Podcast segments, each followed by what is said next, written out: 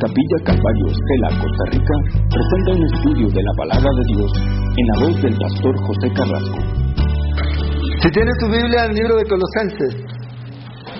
Esta mañana vamos a compartir comunión y vamos a mirar el libro de Colosenses, capítulo 2, eh, perdón, capítulo 4, comenzando en el versículo 2. Vamos a continuar, ya estamos llegando al final de este libro de Colosenses y el apóstol Pablo eh, terminó de escribir en cuanto a las exhortaciones concernientes eh, eh, a la vida cristiana en relación tanto a las instrucciones que nos dio para los padres, para los hijos, para el esposo, para la esposa, para el empleado, para el jefe. Y ahora aquí el apóstol Pablo va a hablarnos un poco acerca de ciertas prácticas que nosotros como cristianos tenemos que tener. Y esta mañana vamos a mirar del versículo 2 al versículo 6 y vamos a hablar un poco acerca eh, de la oración y la importancia que tiene la oración para nuestras vidas. Y, y una de las cosas que nosotros podemos mirar a través del estudio sistemático de la Biblia, cuando tomamos los evangelios, especialmente el evangelio de Lucas, cuando usted lee el Evangelio de Lucas, una de las cosas que más va a resaltar ahí es la vida de oración de Jesús. En ningún otro Evangelio menciona más veces a Jesús orando como el Evangelio de Lucas. Y habla de este Jesús, hombre, que era un hombre de oración. Y aquí nosotros vamos a mirar un poco acerca de eso. Ahora, si para Jesús era importante la oración, ¿cuánto más para nosotros? ¿Cuánto más nosotros como cristianos necesitamos poner en práctica? Jesús tomó una decisión de escoger a doce discípulos, pero la Biblia nos dice que primero fue al monte a orar y estuvo toda la noche orando. ¿Será este? ¿Será este? ¿Será esta? Y bajó y escogió a los doce. Pasaba tiempo en oración. De hecho, las últimas horas de nuestro Señor Jesucristo en el Evangelio de Lucas nos relata que Él dice que estaba orando. Padre, pasa en mí esta copa, pero no se haga mi voluntad. Entonces Jesús, desde su comienzo de ministerio hasta el final de ministerio, Él oró. Y yo creo que esa es una de las claves para tener una vida victoriosa. No es tanto pensar positivamente ni creer que usted lo puede, sino una vida de devocional, una vida entregada a Dios en oración, una vida constante de meditar, de escuchar a Dios, porque la oración es eso. Porque a veces nosotros pensamos que la oración es Padre nuestro, gracias por los alimentos. Y eso es todo, no, la oración es mucho más que eso. Mucho más que eso. De hecho, una vez que nosotros terminemos el libro de Colosenses, el, próxima semana vamos a terminar el libro de Colosenses y la semana siguiente voy a hacer un estudio acerca del tabernáculo y acerca de cómo nosotros podemos aprender a entrar al lugar santísimo, a orar, a través de todo lo que el Señor nos dice ahí. Fíjese que interesante, una de las cosas que el Señor hizo con el tabernáculo era el centro de reunión, donde el pueblo iba a llegar a adorar y a orar al Señor. Pero lo interesante de eso es que estamos hablando de una nación que tenía más de 3 millones de personas. Y el tabernáculo eh, tenía 44 metros por 22 metros, lo que estaba alrededor, y por dentro era pequeñito. Yo creo que de pronto a lo mejor Moisés se preguntó, Señor, ¿y dónde va a meterse toda la gente aquí? Yo creo que el Señor le dijo es que no todos van a venir aquí. No todos van a querer venir y pasar tiempo aquí en oración. Por eso es importante que nosotros podamos aprender aquí. Porque a través de las pruebas, a través de las dificultades, es el lugar en donde tenemos refugio. Es en la oración. Entonces Jesús es un hombre de oración. Y si usted tiene una misión dada por Dios, usted debe ser un hombre y una mujer de oración. Porque es así como Jesús llegó al final de su misión. Pero eso el Señor lo que le enseña a los discípulos es orar. Ningún discípulo le preguntó a Jesús, Señor, enséñanos a enseñar la Biblia. sino que el Señor enséñanos a orar. ¿Por qué creen ustedes que los discípulos le hacen la pregunta a Jesús? Porque veían en Él algo diferente, en su tiempo de oración. Cuando Él pasaba ese tiempo de oración, entre dormir y dormir los discípulos, porque sabemos que dormían, porque Jesús oraba toda la noche, pero algo veían. Entonces le dicen los discípulos al Señor, enséñanos a orar. Jesús dijo, esta será casa de mi palabra, no dice eso. Esta será casa de oración. Entonces, la importancia de la oración en su vida va a reflejarse en su familia, en la iglesia, en su trabajo. Es el resultado. Usted lo va a poder ver en su vida cuando usted pasa tiempo con el Señor en oración. ¿Se acuerdan de los discípulos? A los discípulos les dijeron, ustedes son seguidores de Jesús. ¿Y por qué los identificaron? Porque ellos habían pasado tiempo con Jesús. Y cuando nosotros pasamos tiempo a los pies de Cristo, a los pies de Dios a través de la oración, del escucharlo a Él, eso se va a reflejar en mi vida. Y no va a tener que andar usted así con los ojos cerrados y con la mano levantada, recibe aquí, no. Su vida práctica se va a dar a conocer. Y la gente va a ver algo diferente en usted. Entonces, el apóstol Pablo nos da a nosotros en esta mañana esta lección para que oremos. Aprovechar al máximo todas las oportunidades para orar. Todas. La oración es algo muy importante. Muy importante. También aquí nos va a hablar un poco acerca de cómo debemos hablar con la gente. Y si usted ora al Señor, el Señor le va a decir, ¿Cómo decirlo? ¿Cuándo decirlo? Él le va a dar a usted la sabiduría, porque a veces uno dice, no sé cómo hablar con esta persona. Bueno, ore al Señor, que el Señor le dé la oportunidad para poder compartir con la gente. Y eso es a través de la oración. Entonces, aquí el apóstol Pablo continúa esta vida práctica. Y vamos a leer el versículo 2 del capítulo 4, donde Pablo se va a centrar en tres cosas específicas. Primera, orar. La segunda, cómo caminar. Y la tercera, cómo hablar. ¿Cómo hablar? Entonces, fíjese lo que dice, perseverad en la oración, velando en ella con acción de gracias orando también al mismo tiempo por nosotros, para que el Señor nos abra puerta para la palabra, a fin de dar a conocer el misterio de Cristo, por el cual también estoy preso, para que lo manifieste como debo hablar. Andad sabiamente para con los de afuera, redimiendo el tiempo.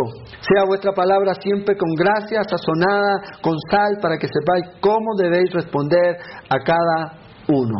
Entonces, Comienza Pablo aquí con la oración y lo primero que dice Pablo aquí, perseverad en la oración. Un comentarista, el señor Wisbit, decía que la oración es como el aire para nuestra alma. La oración es como el aire para nuestra alma aquí. Por ejemplo, en el mundo natural, nosotros entendemos que necesitamos comida, agua, aire y luz. Bueno, en el mundo espiritual es lo mismo. Necesitamos exactamente lo mismo. la luz para usted y para mí es Jesucristo. El agua es el Espíritu Santo. La comida es la palabra de Dios. Y nuestro aire es la oración. Es la vida del cristiano. La vida del cristiano tiene que estar centrada en esto, en la oración. Pero si usted va a dejar de orar, usted se va a dar cuenta y la gente se va a dar cuenta que usted no está hablando. ¿Por qué? Porque cuando yo dejo de respirar, ¿qué comienza a ocurrir? Empezamos a ponernos... Yo no sé si a usted le ha faltado el aire alguna vez. Cambia de color, ¿verdad? Y todos sus tejidos, y llega un punto en donde no llega oxígeno, comienza a morirse. Y eso tarde o temprano uno lo va, se va a dar cuenta. Bueno, la oración es lo mismo. Si dejamos de orar, y eso se va a reflejar en mi vida espiritual. Eso se va a reflejar en mis reacciones, en mi diario vivir. ¿Cómo reacciono? ¿Cómo exploto? Cuando estoy enfrente de una situación difícil. Entonces Pablo dice, hermanos, perseveren en la oración. La palabra perseverar aquí tiene la idea de ser usada intensivamente, ser constantes, ser fuertes hacia. O sea, la oración es algo muy importante. Entonces Pablo dice, sea constante y firme, sea fuerte en la oración. Esa es la idea. Eso es lo que Pablo nos está diciendo aquí. Tenga determinación para orar. Porque no es algo natural en nosotros. No es algo que, ay, voy a, voy a ir a orar. No. A veces lo primero que hacemos en la mañana, por experiencia, por lo que me han contado, es café. ¿Dónde está el café? Si no hay café, no reacciono. Pero debe ser lo más importante. Una vida de oración constante y persistente. Día a día. La vida del cristiano es una vida que avanza de rodillas. La medida del cristiano es desde las rodillas hacia arriba. Es así como debemos nosotros considerar nuestra vida. Vida de oración. A veces tenemos tantas cosas que hacer tantas cosas en nuestro día que dejamos muy poquito tiempo para Dios, cuando más tiempo necesitamos, para que Dios nos ayude en todo lo que necesitamos hacer, para que nos cuide, nos dé sabiduría, para que permita que podamos ser instrumentos en las manos de Dios. Entonces Pablo está hablando aquí de esta importancia de orar. Hoy día hay muchos cristianos anoréxicos espiritualmente, Totalmente aquí. ¿Por qué? Porque no están orando. Vea, Abraham Lincoln dijo esto, hablando un poco de los Óscares. ¿ya? La película, no sé si la vieron, tiene algunas fallas históricas, errores históricos, pero el personaje en sí, el hombre, el primer presidente realmente cristiano de Estados Unidos, Abraham Lincoln, dijo esto, si tuviera ocho horas para cortar un árbol, emplearía seis horas en afilar mi hacha. Ahora, ¿qué es lo importante aquí? ¿Y cuál es la idea aquí? Que si usted tiene mucho por hacer, usted necesita pasar más tiempo afilando su hacha. ¿Cómo afila su hacha? En oración. Tiempo con Dios. En el libro de Eclesiastés, en el capítulo 10, el versículo 10, dice esto, si se embotara el hierro, o sea, si pierde su filo, y su filo no fuera amolado, hay que añadir entonces más fuerza. Pero la sabiduría es provechosa para dirigir. A veces nosotros estamos usando demasiada fuerza humana para lograr lo que Dios quiere que hagamos, en vez de pasar tiempo afilando. ¿Y cómo lo hacemos? En oración. Así que lo primero que necesitamos hacer en nuestra vida es perseverar en oración. Y Pablo dice aquí, perseveren. Luego dice aquí que debemos perseverar velando, siendo vigilantes, alerta. Y la idea tiene que ver con que usted está en un campo de batalla. Porque diferente es en el contexto en donde usted se encuentre. Por ejemplo, un soldado que está, a lo mejor, bueno, aquí no tiene soldados, pero en otro país donde hubiera soldados y no estuvieran en guerra, velaría de una manera diferente al que está en Irak o en las zonas de ese, eh, donde hay conflicto. Porque sabe que cualquier pestañeo le costaría la vida. En cambio, los otros que están ahí haciendo guardia a lo mejor en un regimiento y saben que nunca los van a atacar, se apoyarían por lo que me contaban y se pondrían aquí en el fusil y a dormir. Y Pablo dice que debemos estar alerta, velad y orad, dijo Jesús, para que no entréis en tentación. Vea lo que dice Nehemías 4:9. Entonces oramos a nuestro Dios y por causa de ello pusimos guarda contra ellos de día y de noche. El inicio del concepto velar y orar está en Nehemías. Oramos y velamos. Oramos y velamos. Alertas, con nuestros sentidos espirituales puestos. Y es lo que Jesús dice una y otra vez, velad y orad. ¿Para qué? Para que no entréis en tentación. Velad y orad, porque la carne es débil. La carne no quiere orar. No quiere orar. Usted hace una reunión de oración, ¿cuántos van? Pero haga una reunión de sanidad, de milagros y, y música y trompetas y todo. La gente va. Pero cuando se dice vamos a tener una reunión de oración, una vez estábamos aquí en reunión de oración, un grupito chiquitito, bien chiquitito, y tembló. Pensé que había sido yo que estaba orando justo en ese momento y tembló bien duro aquí. Y sabes qué? Se me vino a mi mente ese día como el aposento alto. En Pentecostés. Yo dije, ¿y ahora ¿y dónde sale el fuego? No salió por ningún lado. Pero imagínese usted cuando todos, dos personas se ponen unánime a orar. ¿Qué Dios puede hacer? Velando constantemente. Hay iglesias que tienen cadenas de oración 24 horas, donde usted puede llamar y siempre va a haber alguien que va a estar orando. Pero nosotros generalmente cuando nos vamos a dormir dejamos el teléfono en silencio o con la contestadora automática ahí listo, para que no haya hacer cosa que alguien vaya a llamar por alguna necesidad en la madrugada. No, debemos ser sensibles y debemos estar orando y velando por nuestros hermanos. Hay gente que a lo mejor trabaja de noche, aproveche su tiempo en orar. No digo que se ponga de rodilla y que deje de hacer lo que está haciendo, pero digo que aproveche esa oportunidad para interceder por aquellos que están a lo mejor durmiendo. Entonces Pablo les dice aquí, venen, oren, estén atentos, porque estamos en un conflicto.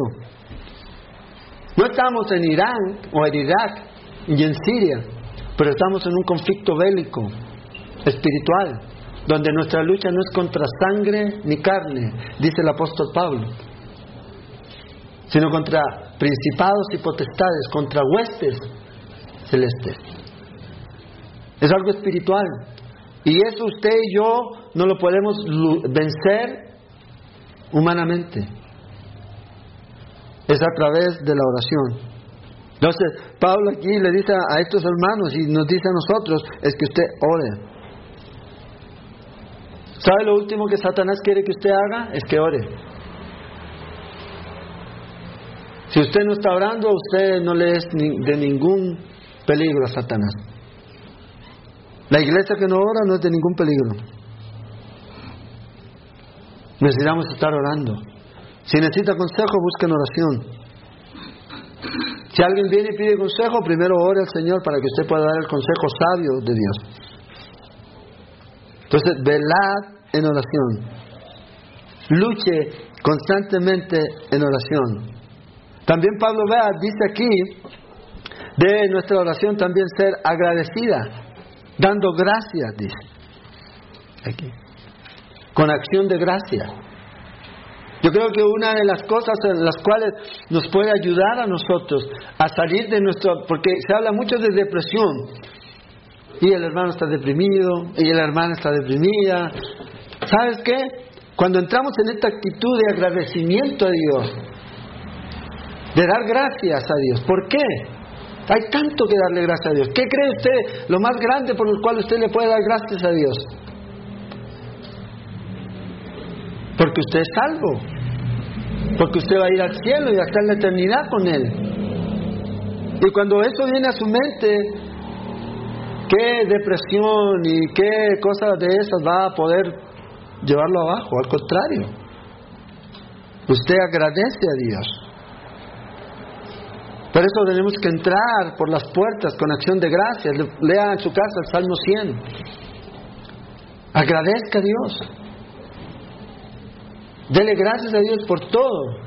Tiene un hogar, tiene una familia, tiene un techo, tiene la salvación, que es lo más grande. Tiene hijos, tiene hijas. tiene un trabajito y si no tiene, bueno, Dios le va a, a proveer, pero siempre hay algo para dar gracias. Tanto que agradecer. Pero a veces en nuestras oraciones no se escucha mucho el dar gracias a Dios. A veces no es parte de nuestro lenguaje. A veces nosotros estamos más como desagradecidos con Dios. ¿Por qué? Porque no me gusta esto. Pedimos un trabajo al Señor y el Señor nos da un trabajo. Después ya no estoy contento con el trabajo. Pero ¿cómo, Señor, me diste este trabajo? Mira, este, no aguanto este trabajo. Después el Señor me lo quita. Y le dimos y oramos al Señor y dice, Señor, dame un trabajo. Y el Señor nos da otra vez trabajo. Y otra vez lo mismo. Y somos como el pueblo de Israel en el desierto, nunca contentos, nunca agradecidos con lo que el Señor había hecho. Acción de gracias, gracias al Señor por lo que usted tiene ahora. Gracias al Señor por lo que Dios le ha dado.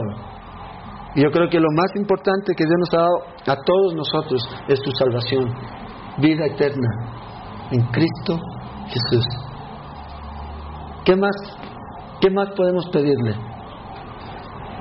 Yo creo que no hay nada más grande que eso aquí. Cada uno de nosotros tiene el Espíritu Santo de Dios en su vida, los que hemos aceptado a Cristo Jesús. Motivo de dar gracias a Dios. En Tesalonicenses 5:17, Pablo les dice a los cristianos, ore sin cesar. Y aquí no, no quiere decir que usted debe andar de rodillas o... La oración y quiero hacer un paréntesis aquí, la oración no tiene nada que ver con la posición del cuerpo. Hay iglesias en donde oran de rodillas, hay iglesias en donde oran sentados. Aquí nosotros oramos sentados y parados. Depende. Tampoco nadie se le obliga a sentarse o a pararse. Pero la oración tiene que ver con la actitud del corazón.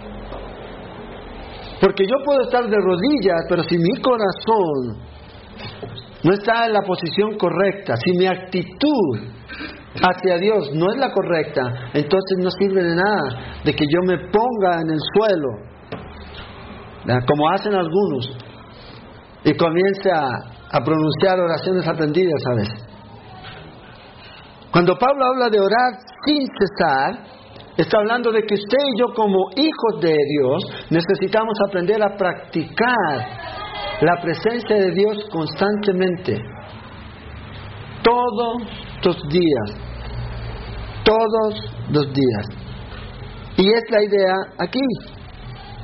Pasar por el día practicando la presencia de Dios en cada momento.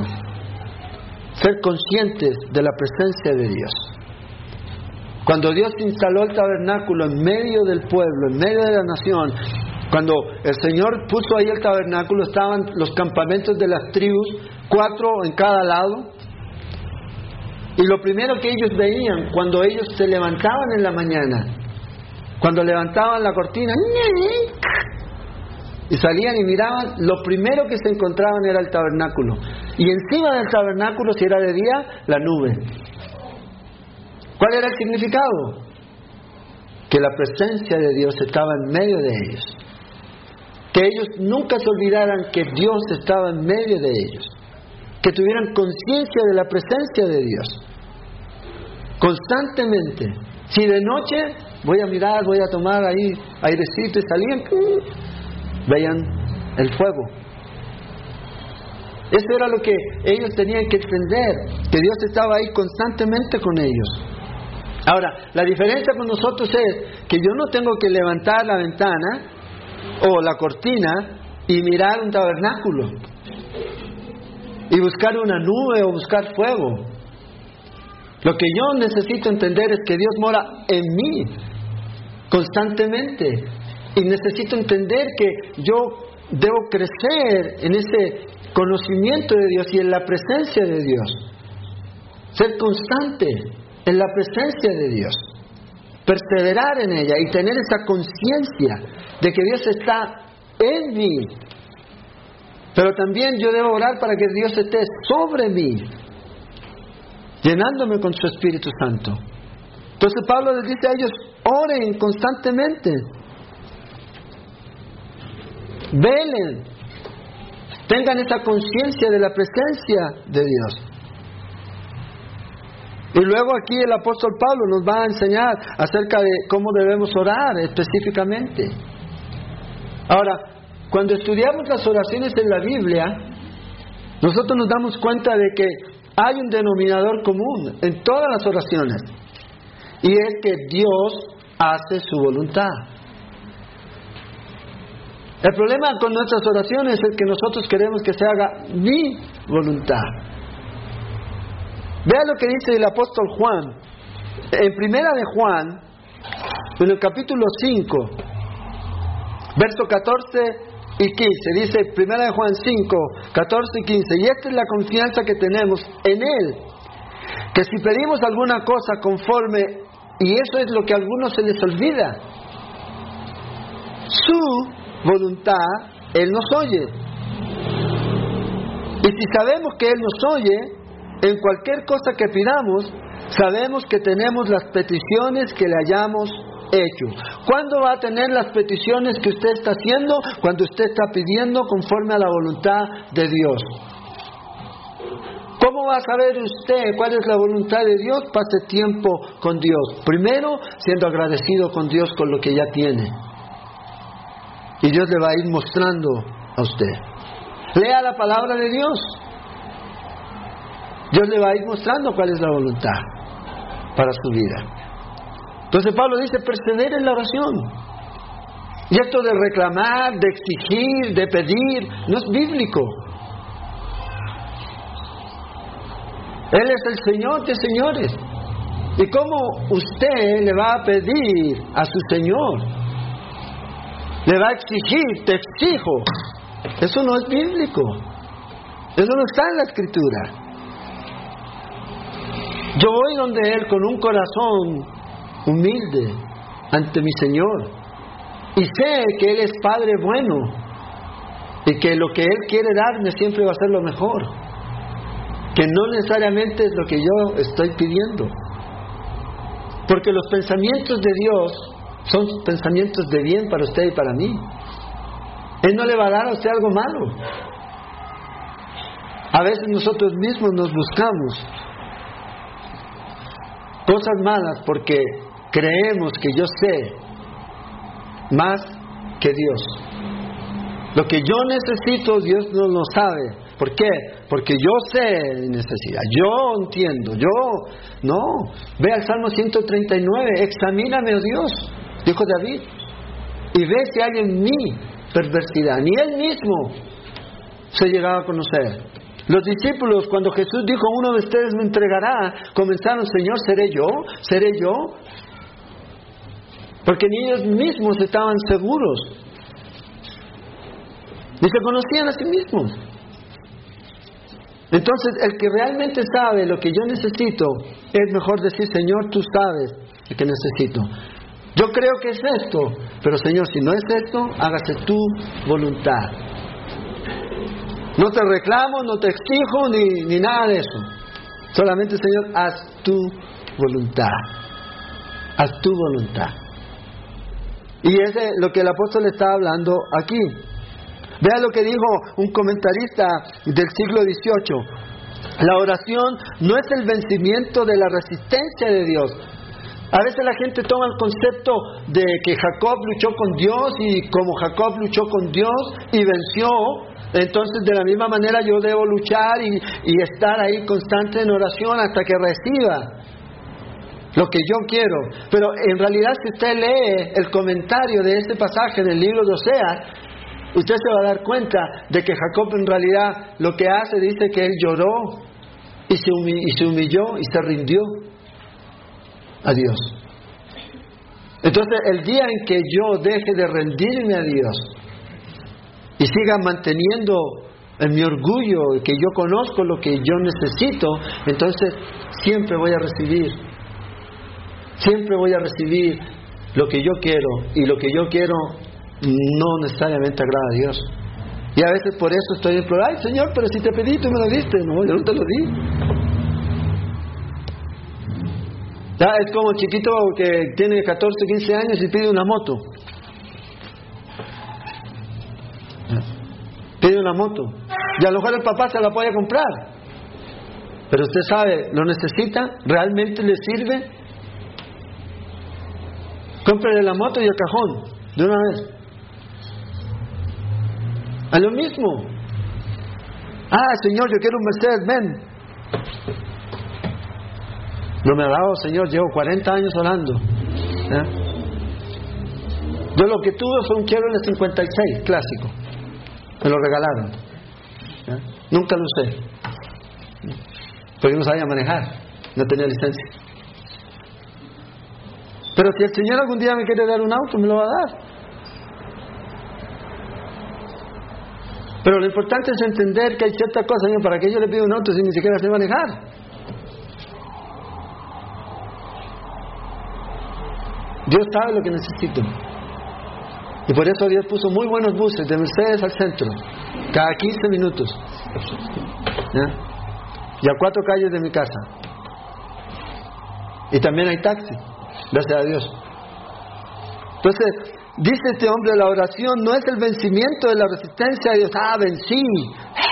A Dios. Lo cansé. Lo gané por cansancio. No sino que es asirse de su más alta disposición para contestar, es asirse de su voluntad. Pasar tiempo en oración es eso, buscar la voluntad de Dios. Los que son solteros deben orar al Señor si realmente la persona con la que ustedes están es la persona que Dios quiere para usted. Debe orar por eso. Porque es importante, porque esa es una decisión, así como muchas otras decisiones, pero esa es importante. Porque si usted se va a casar, usted debe entender que es para toda la vida, no hasta que las deudas nos separen, no hasta que no podamos más, no. Ese es el concepto del mundo, el concepto de Dios es, porque Dios ha unido, no nos separa el hombre. Entonces, para yo evitar un fracaso, ¿qué puedo hacer? Pregúntele. No es uno, ¿me amas? Sí, no, pregúntele a Dios. Pues el otro le va a decir, ay, sí te amo. Cruzaría el mar por ti. Bueno, nos vemos mañana, si no llueve. No, tenemos que orar. Aprovechemos la oportunidad que Dios nos da. Entonces cuando usted ora, no es el tiempo en el cual usted viene a Dios y le digo, Señor, tú debes hacer esto, esto y esto y esto. En el nombre de Jesús, amén. Y me voy. No, es buscar la voluntad de Dios. Y vea lo que dice en el versículo 3, volviendo a Colosenses. Pablo les va a decir algo específico para que ellos oren. Orando también al mismo tiempo por nosotros o sea, velen ustedes, perseveren en oración y en esas oraciones que ustedes hacen, oren por nosotros, para que el Señor nos abra puerta para la palabra, a fin de dar a conocer el misterio de Cristo, por el cual también estoy preso. Acuérdense, Pablo estaba en la cárcel cuando está escribiendo esto, para que lo manifieste como debo hablar. Entonces Pablo dice, oren para que Dios abra una puerta, ¿para qué? Para predicar. Oren para que Dios me dé la habilidad para poder explicar el Evangelio. Oren para que el Señor me dé el poder. Para que el Señor me dé esa habilidad de exponer el Evangelio claramente. Esta era la petición de Pablo. Entonces, la palabra de Dios va acompañada con la oración. El poder de la palabra de Dios está directamente relacionado a la oración. Y es lo que Pablo está diciendo. Entonces, ¿qué podemos aprender aquí? En, esta, en, esta, en este pasaje, la aplicación. Debemos orar por los pastores. Mientras ellos están estudiando, mientras ellos están preparando los estudios para que Dios les dé a ellos lo que Él quiere darnos a nosotros. Porque es a través de eso aquí. Ore para que el Espíritu Santo les dé a ellos entendimiento. en la verdad de Dios. Ore para que ellos sean sensibles al liderazgo del Espíritu Santo. Eso es lo que Pablo está diciendo. Ay, no, no, a mí no, yo necesito que la gente ore por mí. Sí, necesitamos. Si Pablo necesitaba, imagínense. Si usted va a enseñar, usted necesita que la gente esté orando. Para que Dios le dé sabiduría. Para que Dios abra entendimiento. Para que Dios le dé claridad. Para que seamos sensibles al Espíritu Santo. Hoy hay gente que no necesita. Dice, no, no necesita. Ellos reciben revelaciones de Dios directamente por el teléfono. Sí, Señor. Los llama el Señor a ellos. El asunto es que necesitamos estar orando. Y más aún, debemos orar para que los pastores también vivan la palabra que predican. Para que sea ejemplo. Para que sea testimonio. Porque lamentablemente es como el pastor Gatica, que predica y no practica. En Chile es el, cura Gatica, pero para no, eh, pastor Gatica. Y es lo que Pablo pide aquí. Oren, por favor. Entonces también es importante que usted ore específicamente por su familia, por su relación.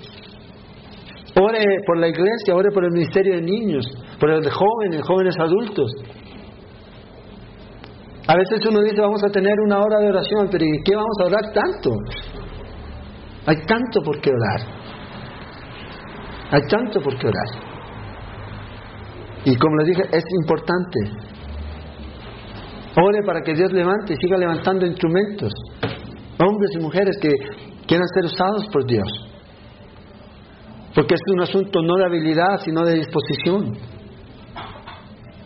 Yo no creo que la habilidad es todo. La habilidad sí, pero la disposición es lo más importante. Y Dios se encarga de darnos la habilidad y la capacidad aquí. Oremos por ellos.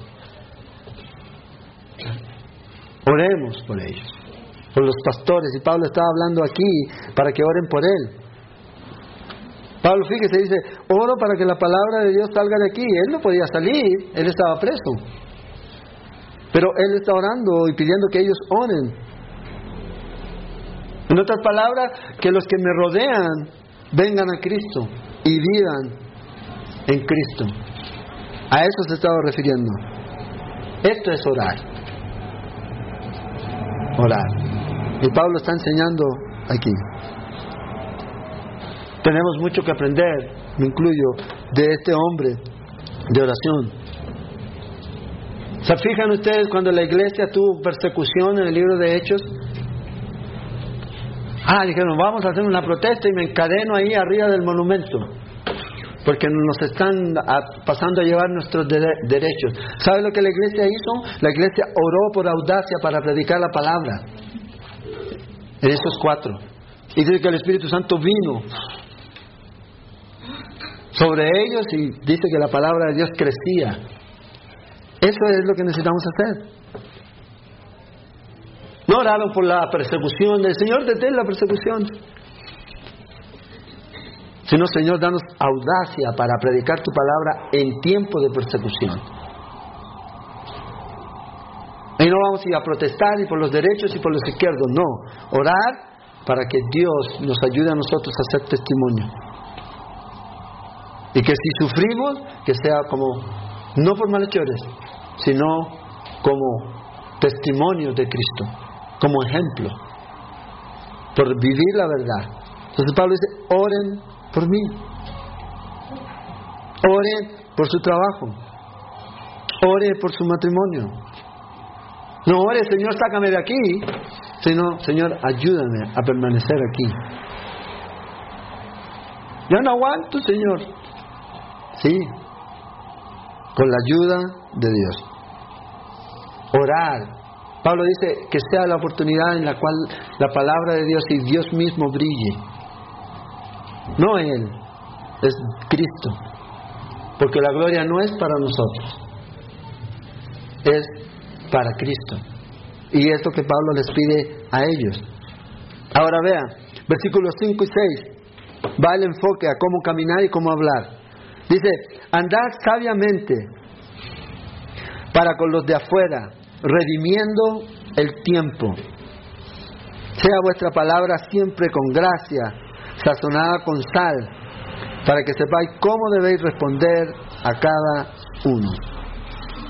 Hay cuatro cosas aquí que podemos mirar con respecto al caminar y al hablar. Primero, ser sabio. Dice Pablo aquí, andad sabiamente con los de afuera. O sea, en otras palabras, no decir o hacer nada que pueda traer deshonra al nombre de Cristo y a su testimonio. Eso es andar sabiamente. Tener cuidado de que yo estoy representando a Cristo. Y como yo reacciono, la gente ve y va a decir, ve, este no es cristiano, esta muchacha no es cristiana, esta señora, este señor, este muchacho no es cristiano, vea. Nada que traigas. Hoy día la gente habla, lamentablemente habla cosas y dice cosas que no son correctas de un cristiano, que un cristiano no las debe decir. Es que en el ambiente se dicen, pero un cristiano no las debe decir, porque está socavando su testimonio. No hay integridad.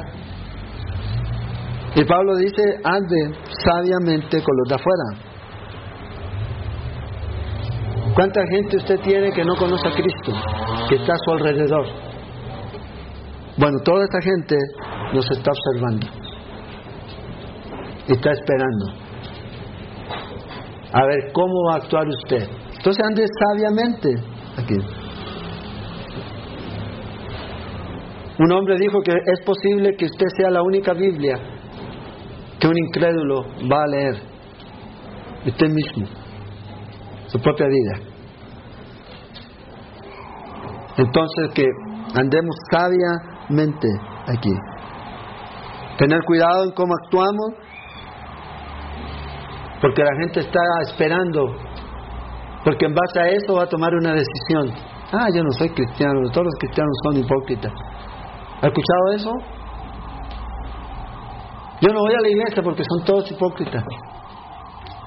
Yo conozco a uno que le pega hasta el perro cuando llega a la casa después de la iglesia. Claro, con este testimonio nunca va a llegar. El referente más cercano. Y Pablo dice que debemos andar sabiamente, sabiamente con los de afuera.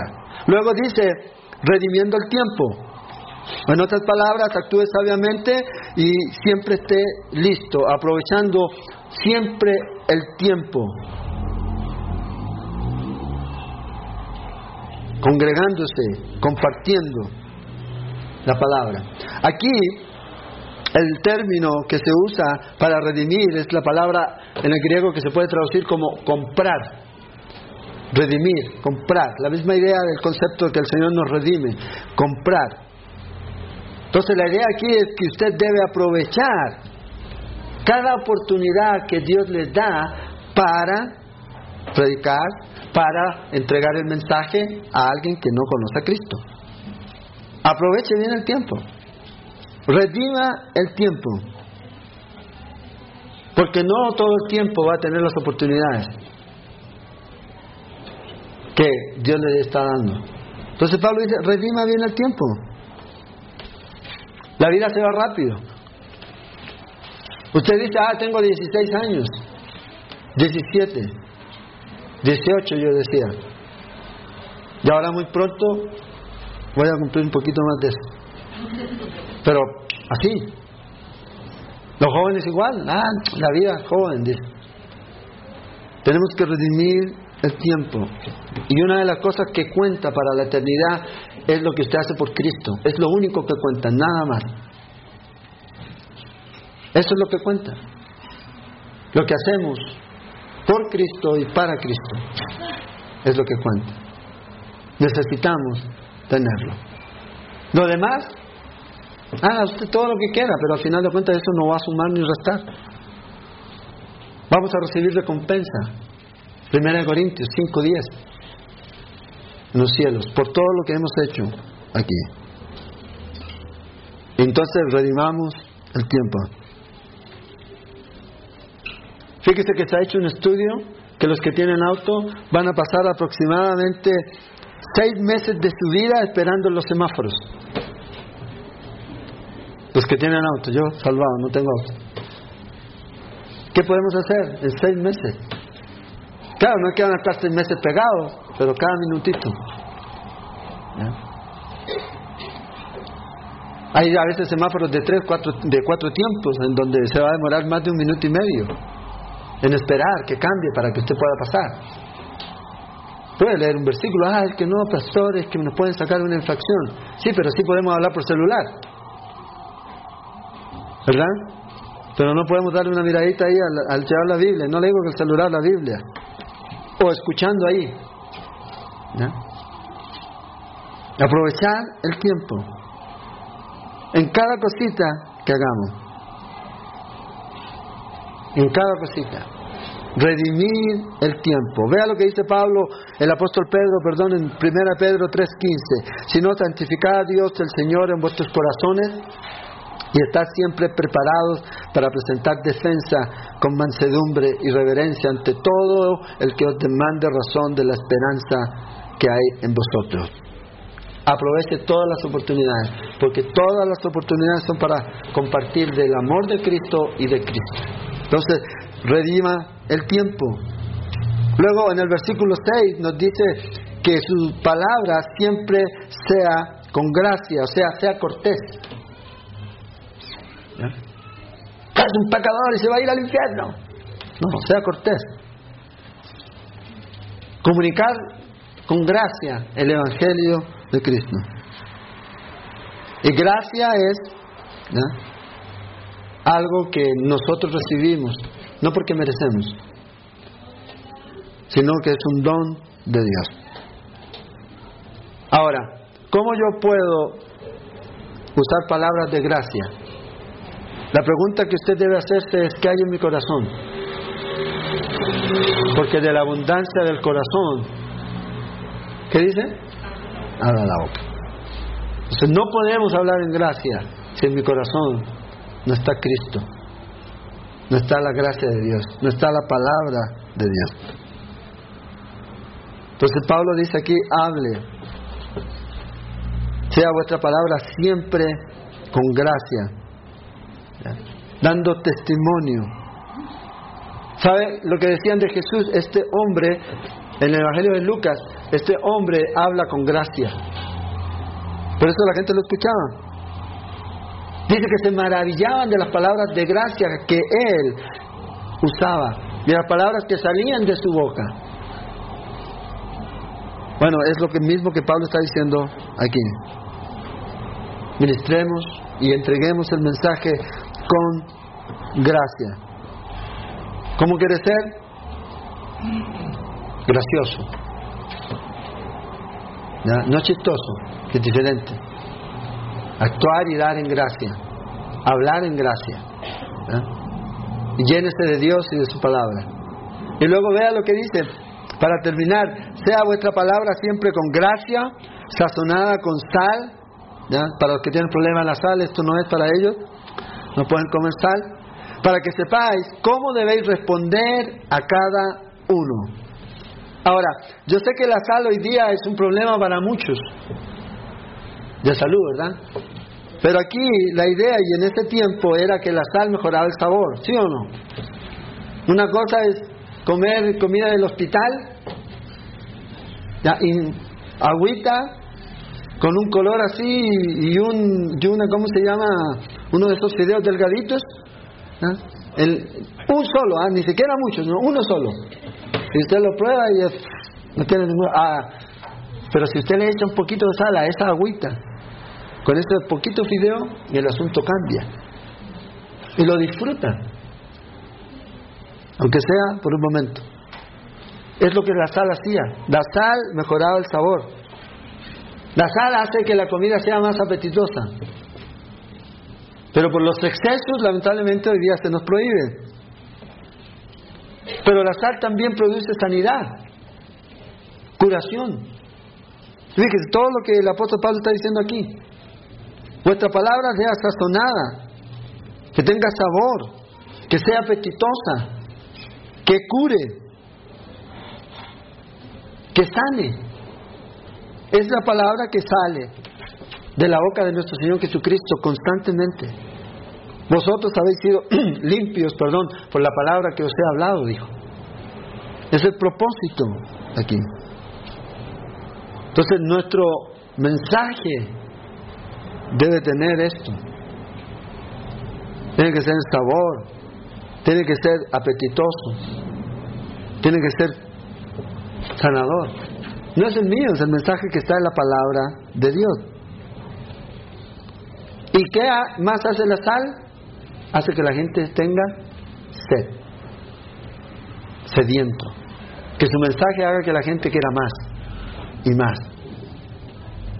Y es lo que el apóstol Pablo está diciendo aquí. El propósito es que la gente tenga deseo de quién? ¿De usted? ¿De su iglesia? No, de Cristo. De Cristo Jesús. Es enamorarlos de Cristo. Y cuando hablamos, hablamos de Él. Hacer a la gente sedienta de Jesucristo, darles y que quieran más y más de Cristo Jesús. Y este es el consejo que da el apóstol Pablo aquí. Que su conversación sirva para cicatrizar, no para abrir heridas. Entreguemos el mensaje, oremos, seamos perseverantes en la oración. Dios sana cualquier herida. Y lo que nosotros tenemos para hacerlo es su palabra. Y si buscamos consuelo, si buscamos sanidad, si buscamos cicatrizar, no tiene que ir donde un psicólogo. Vaya a los pies de Cristo y a su palabra. Y Dios va a ir sanando por su palabra.